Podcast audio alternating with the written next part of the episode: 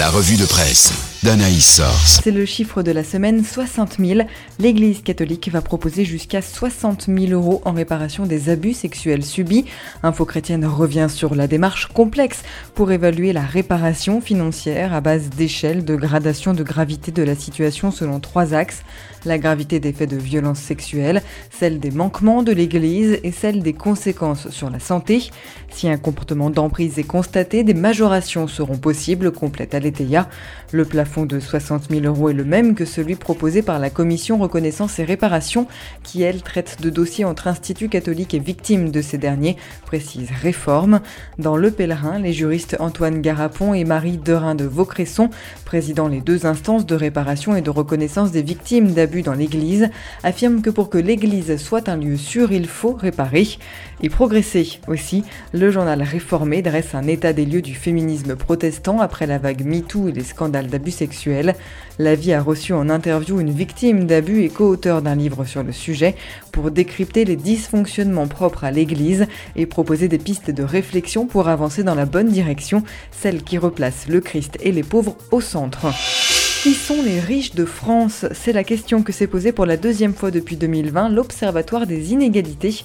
Non pas les riches au sens étroit des 0,1% les plus fortunés qui catalysent le débat public, mais les ménages privilégiés affichant les conditions de vie nettement plus agréables que celles des classes moyennes, explique la Croix, qui revient donc sur le chiffre avancé par l'Observatoire, 3673 euros de revenus.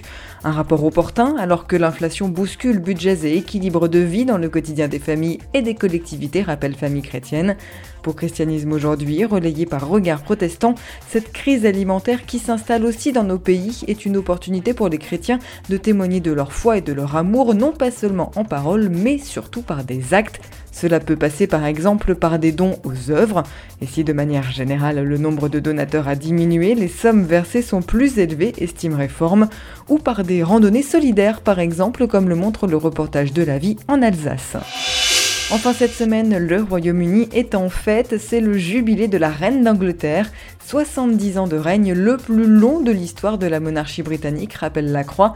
Pour les Britanniques, ce jubilé de platine est une occasion de liesse populaire et d'unité nationale, note la vie, car si elle est parfois remise en cause, la monarchie reste centrale dans la vie politique de l'archipel. Et cet engouement doit beaucoup au charisme de la reine, qui a survécu à toutes les crises qui ont affecté sa propre famille. Elisabeth II a su se tenir hors des controverses qui agitent le débat public, sauf en de rares exceptions. Mais Elisabeth II est aussi une authentique monarque chrétienne, souligne Aletheia. La Croix confirme en revenant sur la foi vivante entretenue par la souveraine. D'ailleurs, une messe d'action de grâce est prévue aujourd'hui à la cathédrale Saint-Paul de Londres, annonce Info Chrétienne, qui précise que plusieurs membres de la famille royale sont attendus, et notamment le prince Harry et son épouse Meghan Markle.